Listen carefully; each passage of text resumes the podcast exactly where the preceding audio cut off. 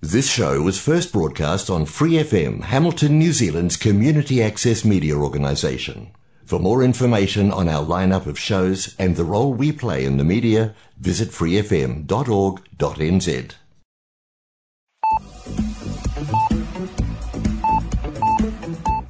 Hola amigos, aquí inicia el programa Arritmia presentado por Angie Rodríguez, coach ontológico profesional, transmitido por Free FM 89.0 los sábados a las 7 de la noche desde Hamilton, Nueva Zelanda.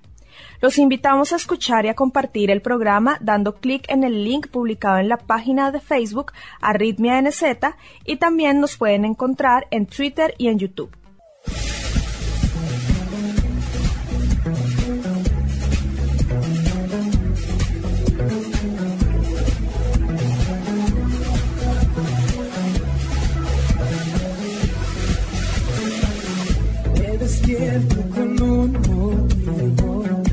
No viniste al mundo por casualidad. Formas parte de un gran plan. Encontrar el propósito de tu vida es tu misión. No es tarea fácil, pero juntos podemos lograrlo. Serás plenamente feliz. Arritmia, cuando todo pierde sentido.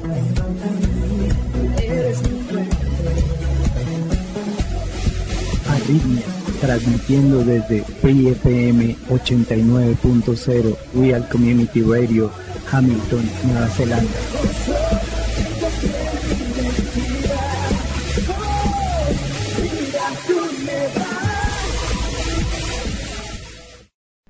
Esperamos seguir recibiendo sus inquietudes al correo electrónico arritmianz.gmail.com y al WhatsApp 022-409-3693, previamente colocando el indicativo de Nueva Zelanda que es 64.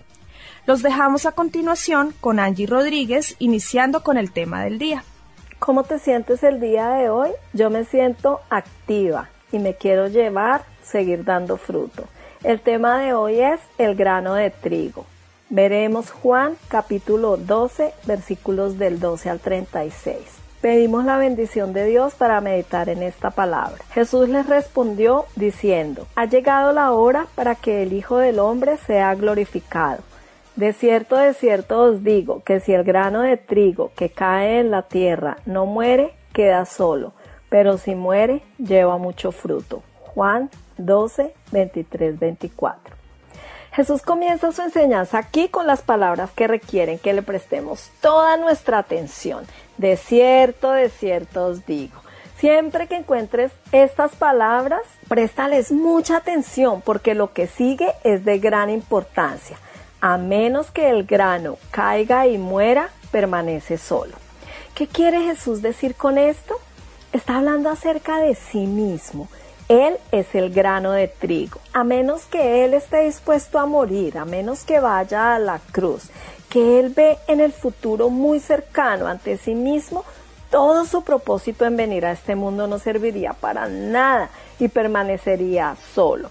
Pero si muere, lleva mucho fruto. Ve a los griegos que le estaban viendo como los primeros frutos, el símbolo de la gran cosecha de la tierra para la que él vino. Es posible que Jesús pensase en algo parecido a esto. Estos griegos han pedido verme. ¿Qué significa verme? Imagínate en tu mente un grano de trigo. ¿Puedes ver ese grano? tan diminuto pero al mismo tiempo tan evidente. Puedes ver exteriormente lo que es, pero ¿puedes realmente verlo? No. A fin de poder verlo es preciso que lo plantes en la tierra fría y oscura. Si lo observas aparecerá por fin un retoño verde y a continuación la hoja, luego la planta seguida por el tallo y finalmente la cabeza.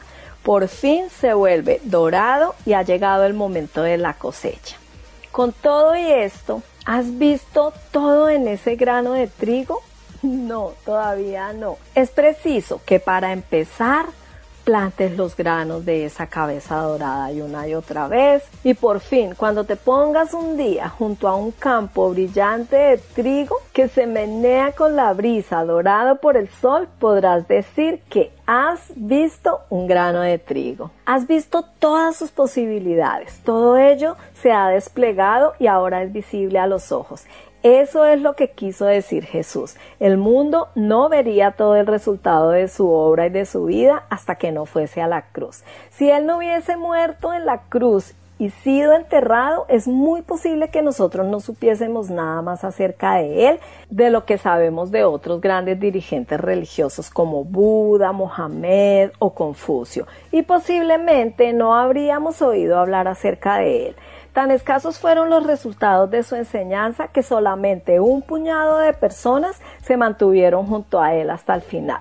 Pero debido a la cruz, él pudo hacer algo que de otro modo jamás podría haber hecho. Pudo compartir su vida con millones de personas. ¿Cómo podemos nosotros explicar personas como Lutero, Calvino y otros que cambiaron todo el mundo occidental durante su vida? ¿Cómo explicamos nosotros el impacto que han tenido hombres como los hermanos Wesley? ¿Cómo podemos explicar el cambio en el verdugo de la administración del presidente de los Estados Unidos, Richard Nixon, Charles Colson, que cambió el sistema de prisiones en ese país en el nombre de Jesús? ¿Cómo podemos explicar a la Madre Teresa y millones que a diario proveen evidencia de una vida transformada? Todo ello se produce gracias a la cruz y a la resurrección de Cristo que lo confirman. Dios nos está diciendo a nosotros en este relato que el único camino a la gloria es morir. Un grano de trigo no produce ningún aumento a menos que se eche al suelo. Así Cristo podría haber poseído su gloria celestial solo sin llegar a ser un hombre, o después de que había tomado la naturaleza de hombre, podría haber entrado en el cielo solo, por su propia justicia perfecta, sin el sufrimiento o la muerte. Pero luego el pecador de la raza humana no podría haber sido salvado. La salvación de las almas hasta entonces y de ahora en adelante hasta el final de los tiempos se debe a la muerte de ese grano de trigo.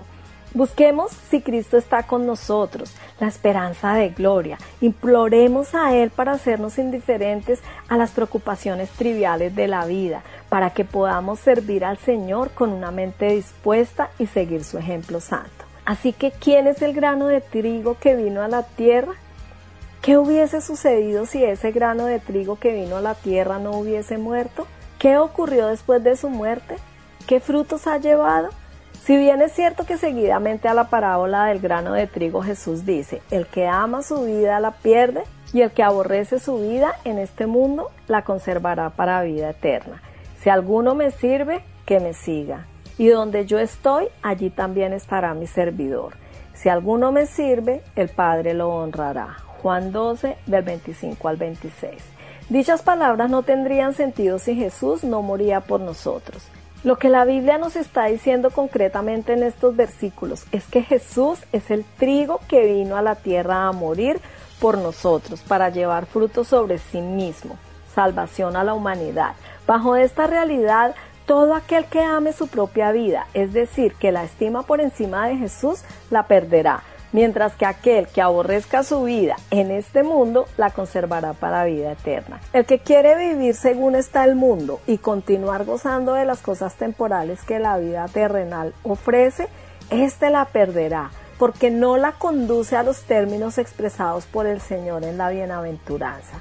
El que menosprecia las cosas terrenales y temporales, prefiriendo la verdad, la vida recta, el trabajo solidario por sus semejantes, la incansable tarea por los derechos del hombre entregados por Dios, la búsqueda de la paz, la vida según los evangelios, aún exponiéndose a la muerte, en otras palabras, pierde su alma por las enseñanzas de Cristo, más bien la salvará. Es posible guardar el grano en un lugar seco por miles de años, pero si se guarda así es inútil porque no produce ningún fruto.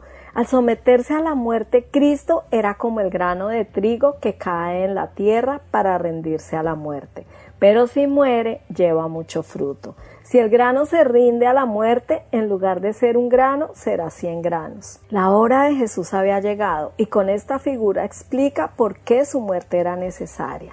En la naturaleza, La muerte de la simiente es necesaria para la producción del fruto y de acuerdo a este principio Jesús estaba dispuesto a morir porque sin su muerte no habría cosecha espiritual, la salvación de almas perdidas. De la misma manera sus discípulos deben estar dispuestos a morir para llevar mucho fruto por Cristo. Algunos piensan que los hermanos, mayormente evangelistas, no se cuidan cuando son muy activos viajando, predicando y enseñando día y noche para salvar almas, para edificar las iglesias, para adelantar la obra. Piensan que muy pronto se van a acabar, pero no estamos en este mundo solamente para cuidarnos. A veces los de edad avanzada piensan que se están cuidando cuando en realidad se están oxidando. Y yo con el mayor placer gastaré lo mío, y aún yo mismo me gastaré del todo por amor de vuestras almas. Segunda de Corintios 12:15. El que ama su vida la perderá. El egoísmo del hombre lo destruye. Jesús no amó su propia vida, sino que la perdió para salvarnos. Estaba dispuesto a dejar caer el grano de trigo en la tierra para que muriera. El que ama su vida es como aquel que no deja caer el grano de trigo en la tierra. Este vive para su propio gusto y para llevar a cabo su propósito personal, gozar de placeres, cosas materiales, agradar a la familia y a los amigos. El que ama su vida dice que vivimos una sola vez en este mundo y por eso hay que aprovecharla al máximo. Pero esta clase de vida es estéril, no vale nada porque no sirve para nada. Y el que aborrece su vida en este mundo, todo el que pierde su vida por causa de mí y del Evangelio, para vida eterna la guardará. Aborrecer su vida quiere decir someter la voluntad propia a la voluntad del Señor. El que aborrece su vida en este mundo no busca agradarse a sí mismo, sino agradar al Señor. Niéguese a sí mismo y tome su cruz y sígame. Mateo 16:24. Gálatas 2:20 dice, pero con Cristo estoy juntamente crucificado, y ya no vivo yo, sino que Cristo vive en mí. Y lo que ahora vivo en la carne, lo vivo en la fe del Hijo de Dios, el cual me amó y se entregó a sí mismo Estoy crucificado con Cristo. Ni vivo yo, sino que es Cristo quien vive en mí. Ellos suponen, si es que esas frases habían de resultar inteligibles para los Gálatas, que hemos de ver en ellas las líneas maestras de una enseñanza anterior que probablemente era corriente a la predicación del apóstol. Es muy admirable esta bella afirmación de Pablo, pues en ella está revelando hasta qué grado ha sido su entrega al Señor. El yo ha muerto, su egocentrismo, sus propias aspiraciones, sus vanos deseos. Ahora es Cristo quien ocupa esos espacios.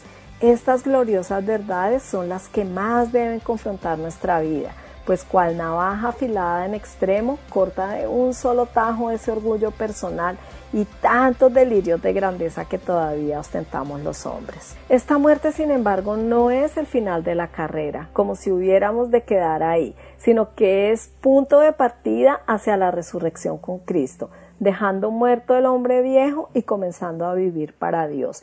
O dicho de otro modo, a no vivir ya nosotros, sino Cristo en nosotros.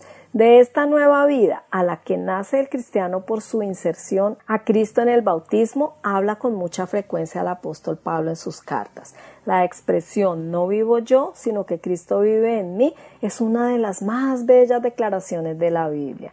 Claro es que esto no quiere decir que en el cristianismo desaparezca su personalidad física. También el cristiano, como luego aclara el apóstol, habrá de seguir viviendo en la carne, es decir, con esa vida física que es común a todos los mortales, pero será una vida espiritualizada por la fe, nuevo principio sobrenatural y vital resultante de nuestra incorporación a Cristo. Isaías 53 del 10 al 12 dice, pero al Señor le pareció bien quebrantarlo y hacerlo padecer.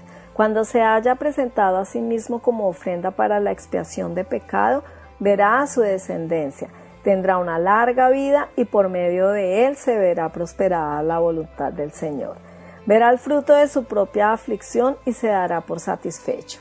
Mi siervo justo justificará a muchos por medio de su conocimiento, y él mismo llevará las iniquidades de ellos Por eso yo le daré parte con los grandes y él repartirá despojos con los fuertes. Porque él derramará su vida hasta la muerte y será contado entre los pecadores. Llevará sobre sí mismo el pecado de muchos y orará en favor de los transgresores. Gracias a las tribulaciones sufridas, el siervo verá el fruto de ellas, es decir, las muchedumbres, que serán el botín de su pasión, conquistadas para Dios, y se saciará de su conocimiento. Sentirá una profunda satisfacción al conocer el fruto de sus humillaciones y sus sufrimientos. Porque el justo, mi siervo, justificará a muchos, reconciliándolos con Dios por haber cargado con las iniquidades de ellos los sufrimientos del siervo han aplacado la ira divina y su fruto será un ejército innumerable de rescatados. Por eso yo le daré por parte suya muchedumbres. Su botín será tan grande que dividirá la presa con los poderosos. Y todo esto después de haber sido entregado a la muerte, figurando como malhechor para expiar por los pecadores. Pablo nos dice que Cristo se hizo pecado para expiar por nuestros pecados.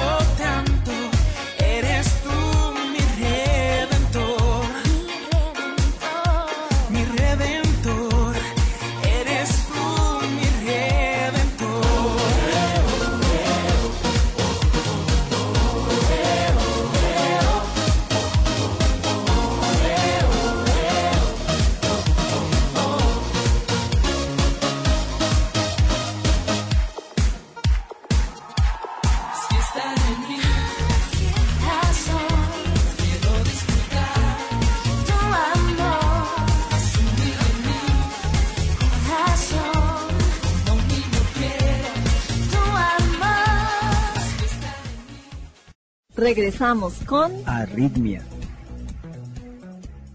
Cuando leí acerca de David, quien fue pastor y posteriormente el rey de Israel, quedé fascinada con la manera como Dios se refiere a él, un hombre conforme al corazón de Dios. ¡Wow! Debe ser maravilloso que Dios diga eso de mí, mi sierva Angie, una mujer conforme a mi corazón. Y hoy en mi momento de oración tuve una revelación de parte de Dios.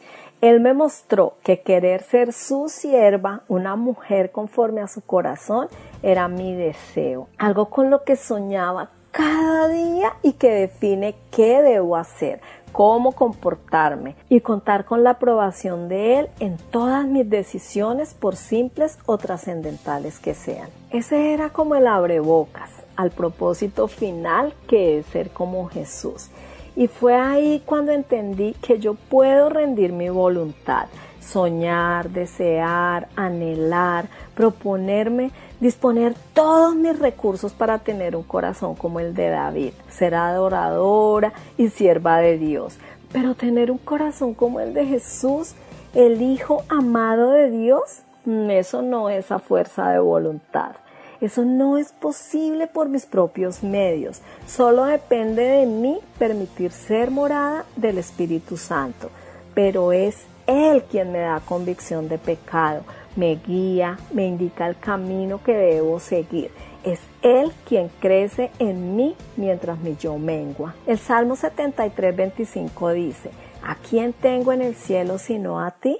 Si estoy contigo, ya nada quiero en la tierra. Esto es como la última etapa, es el camino de negarme a mí misma y decir que con Cristo estoy juntamente crucificada. La vieja yo, bueno, la antigua yo no ha muerto y ahora soy una nueva criatura y el camino que Cristo me lleva a recorrer ahora es de santidad, de entrega, de obediencia, de amor y poder decir como dijo el apóstol Pedro, ¿A quién iremos? Solo tú tienes palabra de vida eterna. Mi oración sigue siendo que Dios no quite de mí su presencia. Nada quiero sin Él. Me declaré impedida de manejar mi propia vida y rendí mi voluntad a Él para que me transforme en la persona que originalmente quiso que fuera, pero que por andar buscando en el lugar equivocado perdí tiempo y esfuerzo. Ahora solo quiero obedecer aprender lo que más pueda de Él, conocerle más. Y siento que falta poco, que el camino no es tan largo, que esta vida es solo un paréntesis en la eternidad, que es tan poco el tiempo que tenemos aquí y tan efímero el mundo natural que con su amor y paciencia puedo acabar la carrera para un día, cuando me llame a su presencia, poderle ver cara a cara y no separarme nunca más de él. Esto es Arritmia. Bueno, mis amigos, nos acercamos al final del programa del día de hoy. Nuestro tema fue basado en un estudio bíblico del pastor Gabriel Álvarez y el ministerio del pastor Rey Stedman. Oremos juntos. Señor Jesús, te doy gracias porque estuviste dispuesto a morir para que fuese posible una cosecha de almas. Enséñame a estar dispuesto a morir para que la cosecha de almas fructifique. Enséñame a tomar mi cruz a diario para que yo también pueda dar fruto. Apliquemos a nuestra vida. Jesús enseñó y demostró la asombrosa realidad de que su muerte era necesaria para nuestro nuevo nacimiento en su vida de resurrección. Hemos captado la visión de la vida de la semilla que cede ante la muerte, de modo que podamos disfrutar el gozo y cumplir con reproducir su vida en y por medio de nosotros? El Señor los bendice. Un novelista comentó, escribir es fácil, todo lo que hay que hacer es contemplar las hojas en blanco hasta que de la frente caigan gotas de sangre. Nunca he visto que eso suceda, pero sé que escribir es arduo trabajo. Muchos se preguntan cómo fue escrita la Biblia. ¿Cómo 40 escritores diferentes en unos 1500 años pudieron escribir un relato consistente? La verdad es que tuvieron ayuda. El apóstol Pedro dijo que el Espíritu Santo inspiró a los escritores a fin de que cumplieran los propósitos de Dios en un libro. Dios obró mediante los seres humanos para contar su historia. Le habla David Jeremiah, animándole a que tome el camino a una vida nueva. Descubre el libro de Dios en Su Minuto en la Biblia, con el doctor David Jeremiah, llevando la palabra de Dios a su hogar. Visite momentodecisivo.org y empiece su jornada hoy. Sigan con nosotros, estaremos compartiendo el programa Momento Decisivo del pastor David Jeremiah con su nueva serie Cómo ser feliz según Jesús. No se lo pierdan. Bendiciones.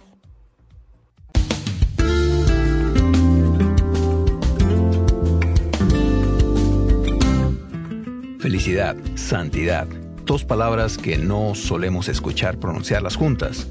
La mayoría de la gente no puede imaginarse la idea de que una persona pura y piadosa pueda ser realmente feliz. Pero hoy en nuestro programa de Momento Decisivo con el Dr. David Jeremiah, veremos que, según Jesús, la felicidad se encuentra en algunas situaciones muy interesantes. Nuestra lección de hoy titulada Felices son los santos es una celebración de la verdadera felicidad que viene como resultado de vivir una vida pura y piadosa ante Dios.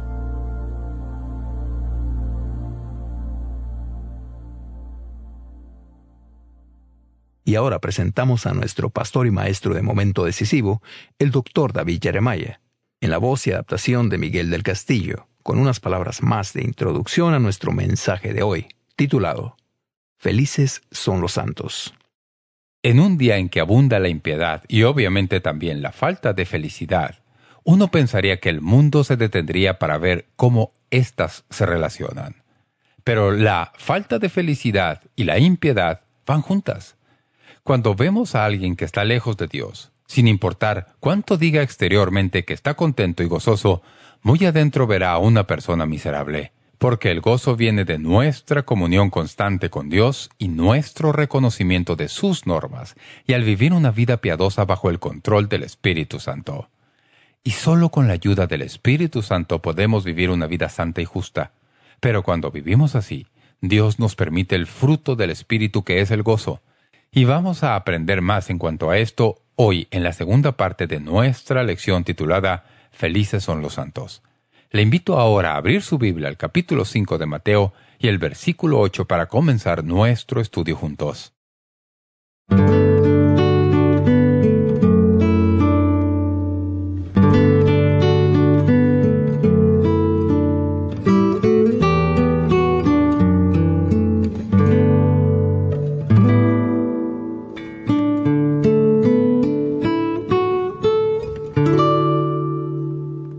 ¿Qué va a suceder si una persona que no es cristiana recibe un corazón de otra que sí es cristiana? Tanto tiempo que he estado con ustedes y todavía no saben estas cosas. No se trata del órgano físico. En la Biblia, el corazón habla de la mente. Aquello con lo que usted piensa es la manera griega de describir los procesos que ocurren en su mente. En la Biblia el corazón siempre se considera como la parte interna del hombre, es la sede de la personalidad, es predominantemente sus procesos pensantes. Proverbios 26.7 dice, porque cuál es su pensamiento en su corazón, tal es él. Jesús dice, bienaventurados los de limpio corazón, es decir, en esa parte del ser humano, en su corazón, en sus procesos pensantes, Proverbio 4:23 dice, sobre toda cosa guardada, guarda tu corazón, porque de él mana la vida.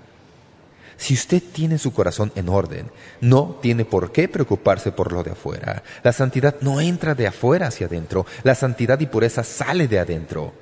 Arregle su corazón, piense como es debido y vivirá una vida santa. Jesús dice, bienaventurados los de limpio corazón, porque ellos verán a Dios. Una de mis historias favoritas del Antiguo Testamento es la historia de David. Cuando Dios llamó al predecesor de David, Saúl, para que fuera el rey, Saúl era alto, trigueño y hermoso. Era más alto que todo hombre en Israel. Vaya manera de escoger a un rey. Buscaron y hallaron al hombre de más elevada estatura. También era bien parecido y Dios tenía su mano sobre su vida. Pero Saúl tenía un problema en su corazón No quería seguir a Dios. Violó las normas de Dios. Finalmente Dios dijo, basta. Un día le dijo Saúl, se acabó, ya no serás rey. Ninguno de tus descendientes ocupará tu trono.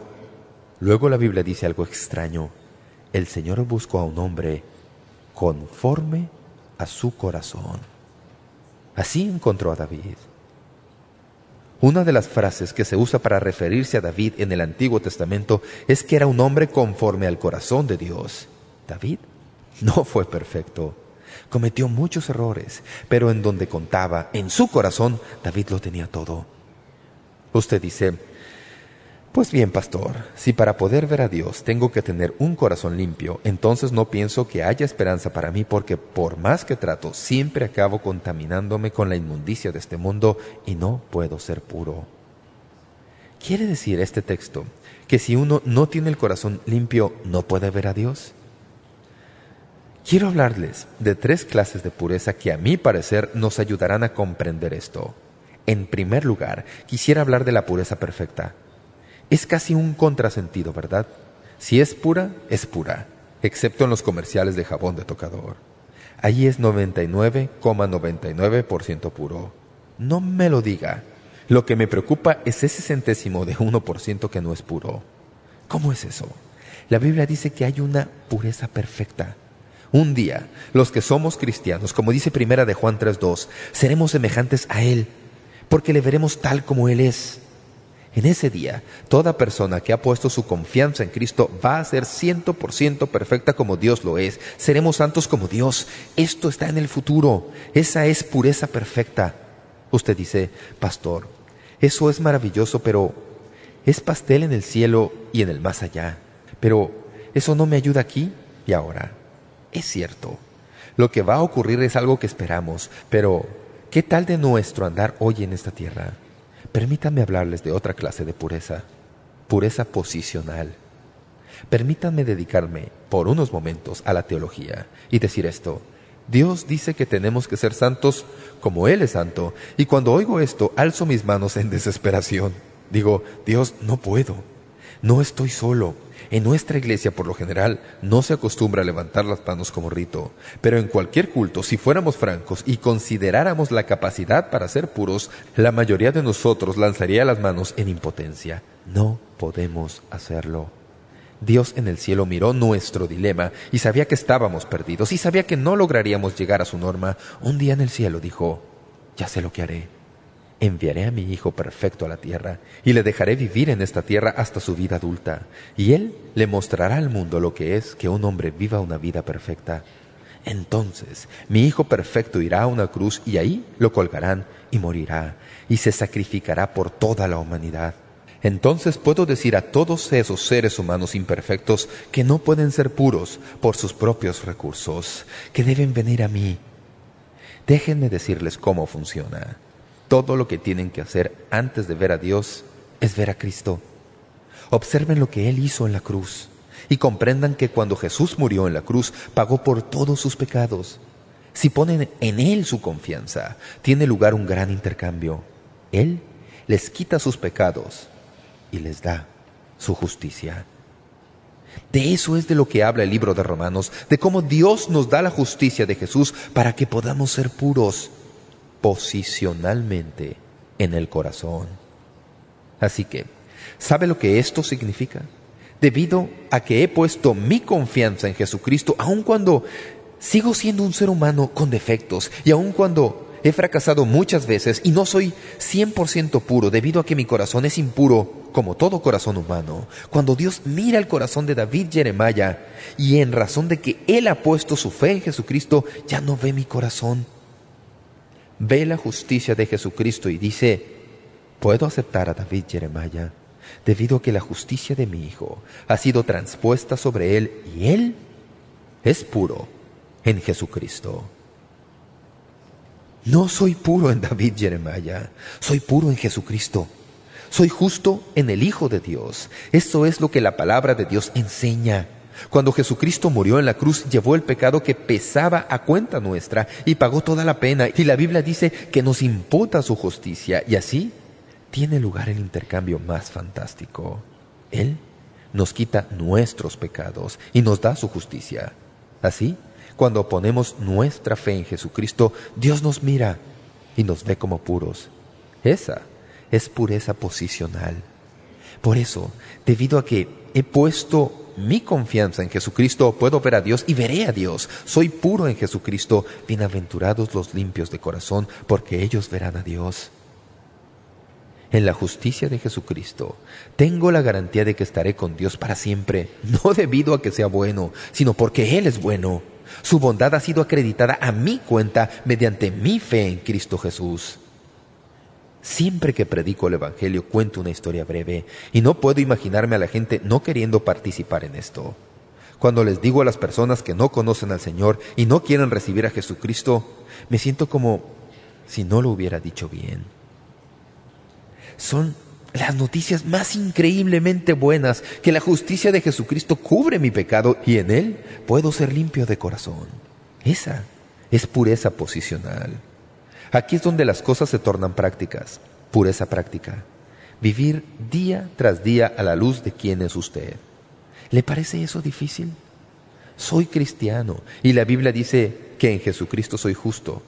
Ahora Dios me dice, Jeremiah, lo que quiero es que ahora viva según quien eres.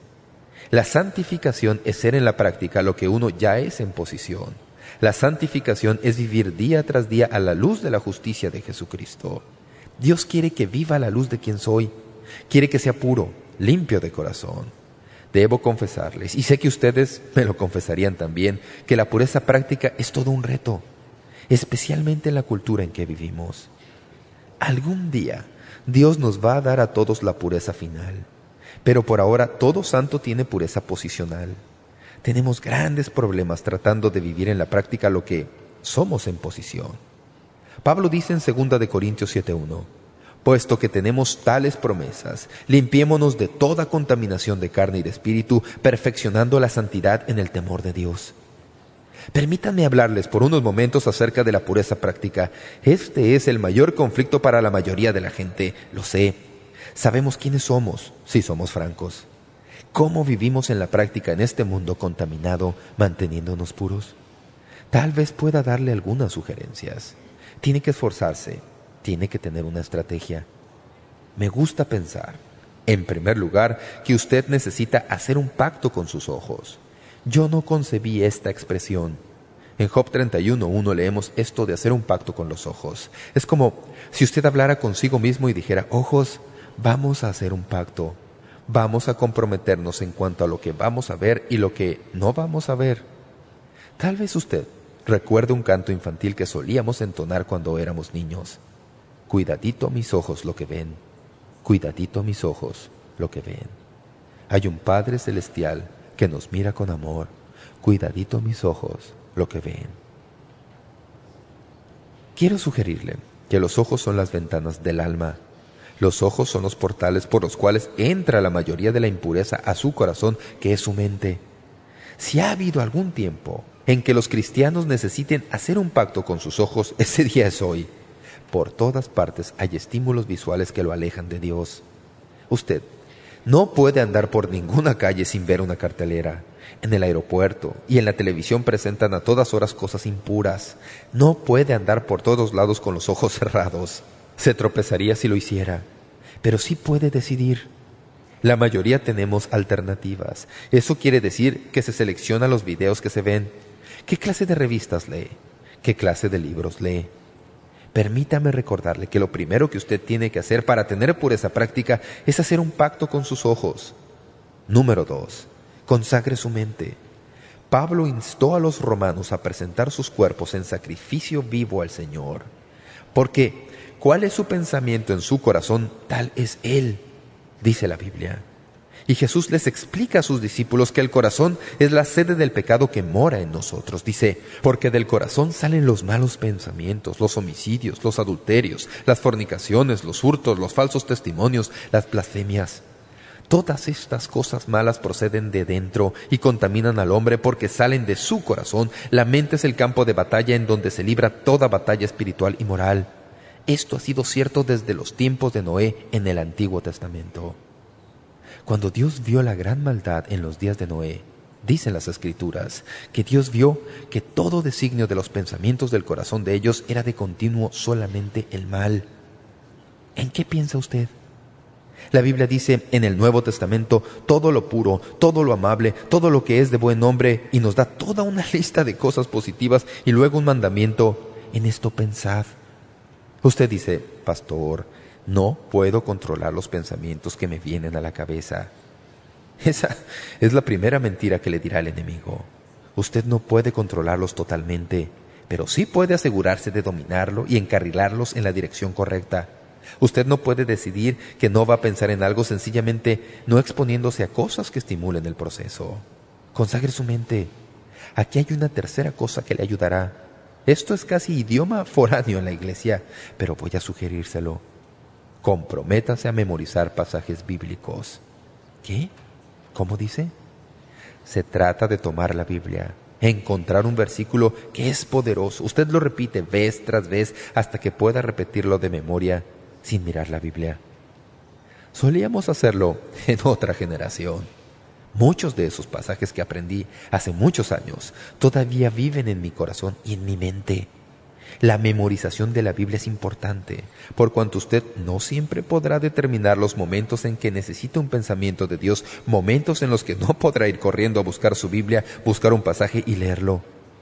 A veces necesita una palabra de Dios inmediatamente. La Biblia dice que cuando usted tiene la palabra de Dios en su corazón, como dice el Salmo 119.11, en mi corazón he guardado tus dichos para no pecar contra ti. Dios dice que cuando usted pone sus palabras en su corazón, cuando memoriza su palabra, entonces puede pensar en ella.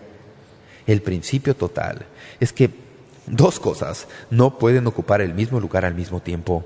Si su corazón está lleno de la palabra de Dios, entonces no puede estar lleno de pensamientos impuros. La mejor manera de mantener la mente pura es programar su computador mental con tanta verdad de Dios como pueda. Pídale a Dios que le ayude a internalizar la verdad cuando se vea tentado o cuando quieran venir los pensamientos que contaminan su mente, saque la palabra de Dios de su disco duro en que la grabó, póngala en la pantalla y deje que la palabra de Dios salga al frente. Memorice la palabra de Dios. Te alabaré con rectitud de corazón cuando aprendiere tus justos juicios. Salmo 119, 7. La palabra de Dios es el agente limpiador divino. Usted dice, pues bien, Pastor Jeremiah, tengo 58 años y jamás he aprendido de memoria ni un solo versículo. Bien, es tiempo de empezar. Al memorizar la Biblia usted verificará que no padece de la enfermedad de Alzheimer. Puede haber algo de verdad en eso de que nuestras mentes no funcionan tan bien conforme nos acercamos al fin de la vida como antes, pero es porque no la ejercitamos como debiéramos. Así que ponga la memoria a trabajar y ponga en su corazón la palabra de Dios. Número 4. Contrarreste la estrategia de Satanás en su vida. ¿Sabía usted que Satanás tiene una estrategia para atacarlo? Sé que tiene una para mí. Me conoce el dedillo. Sabe todo lo que puede para hacerme alterar. Sabe cómo desalentarme. Una de las cosas con las que tengo que luchar a veces es el desaliento. Satanás por lo general usa las cosas más nimias, más triviales para desalentarme. Estoy aprendiendo que cuando lo hace, puedo contrarrestarlo. Tengo una estrategia antidesaliento y sé cómo funciona. Satanás tiene una estrategia también para usted y permítanme hablar a los hombres por unos momentos.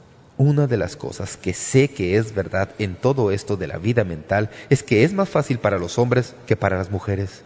Los hombres son gente visual, caen fácilmente en patrones difíciles de pensamientos. He descubierto al hablar con muchos hombres a través de los años que nos dejamos atrapar en la misma trampa vez tras vez. Si usted lo arruina todo una vez porque se hallaba en el lugar equivocado, en el momento equivocado, eso es una cosa. Pero si usted sigue yendo al lugar equivocado, en el momento equivocado, vez tras vez, entonces tiene que dejar de hacer y comprender que no tiene nada de listo. Recuerdo un individuo que vino a verme una vez porque luchaba en esto de controlar los pensamientos. Me contó su historia. Iba caminando de su casa a su trabajo, trabajaba cerca a su casa y vivía en un condominio. Me dijo que todo marchaba bien durante el día y se sentía bien, pero tenía dificultades al regresar a casa. Le pregunté, ¿cómo se va a su casa? me dijo, andando. Pasaba justo frente a una librería de pornografía. Había pornografía por delante y por detrás.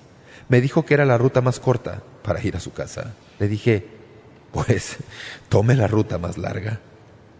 Aquí tenemos a un individuo que lucha todos los días con sus pensamientos y estaba cometiendo la misma equivocación día tras día. Se necesitó de alguien muy inteligente como yo para decirle que si al pasar por ese lugar todas las tardes se metía en problemas, tenía que tomar un camino diferente.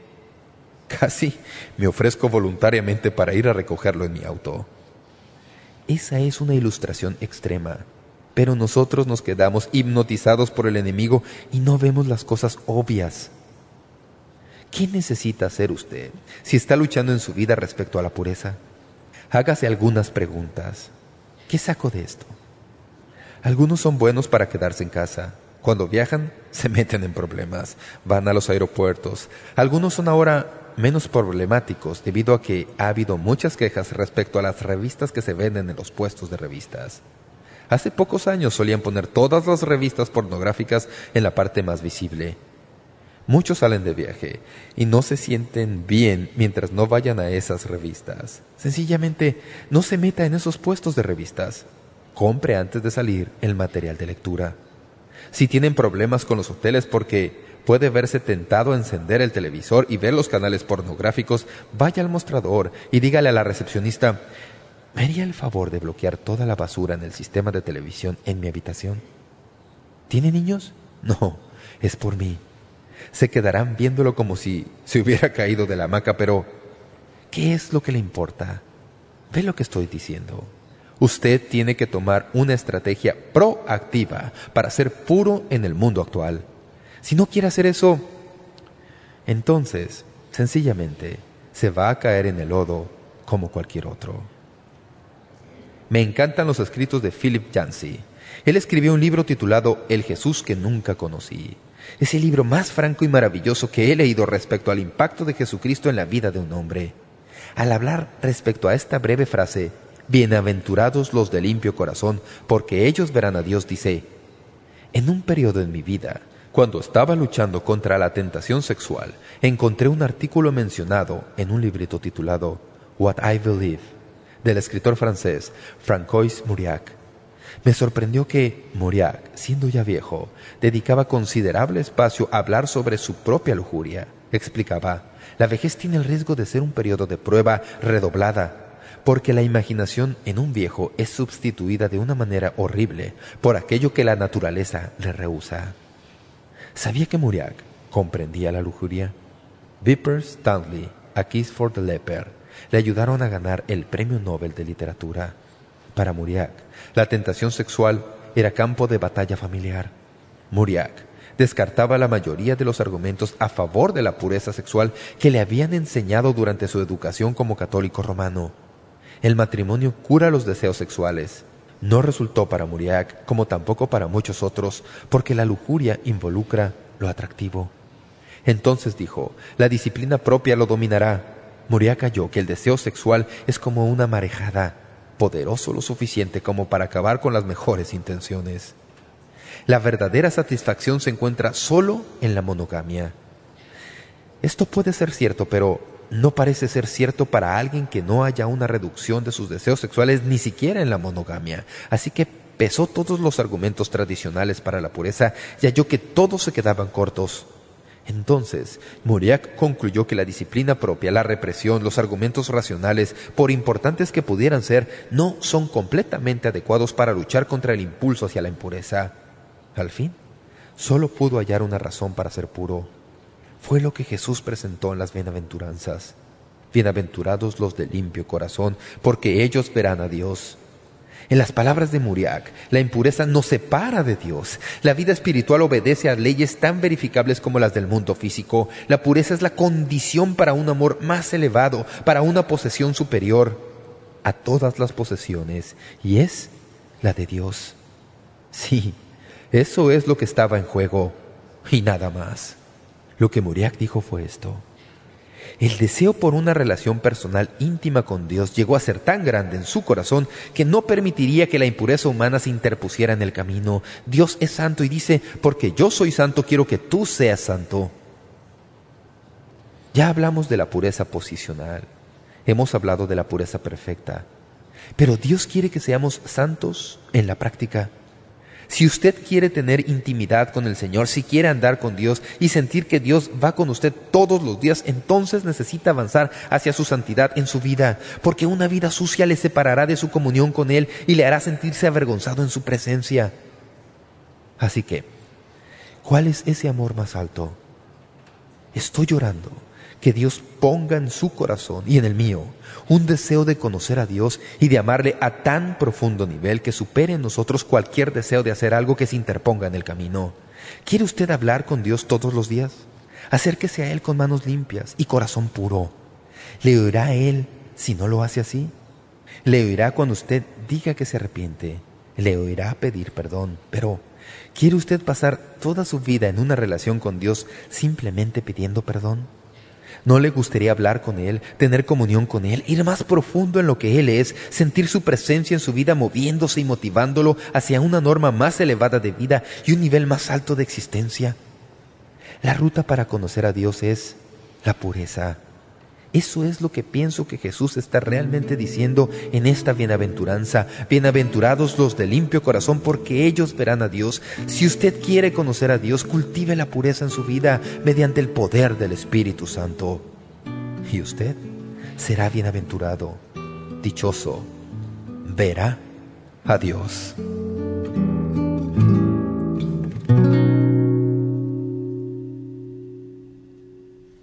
Esas son las palabras de nuestro Señor. Felices son los santos. Bienaventurados los de limpio corazón.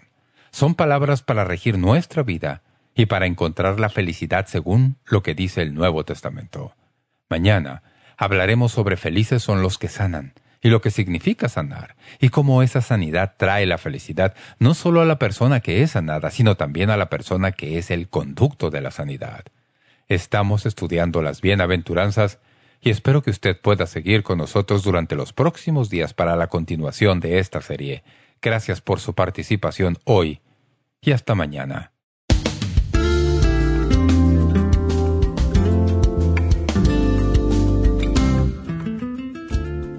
Gracias por sintonizar Momento Decisivo. Esperamos que usted pueda tomar un momento para escribirnos una carta en respaldo del Ministerio. Le agradecemos su correspondencia. Y cuando nos escriba o nos envíe un correo electrónico, sírvase a anotar claramente su nombre y dirección completa y el nombre de la emisora en que escucha este programa.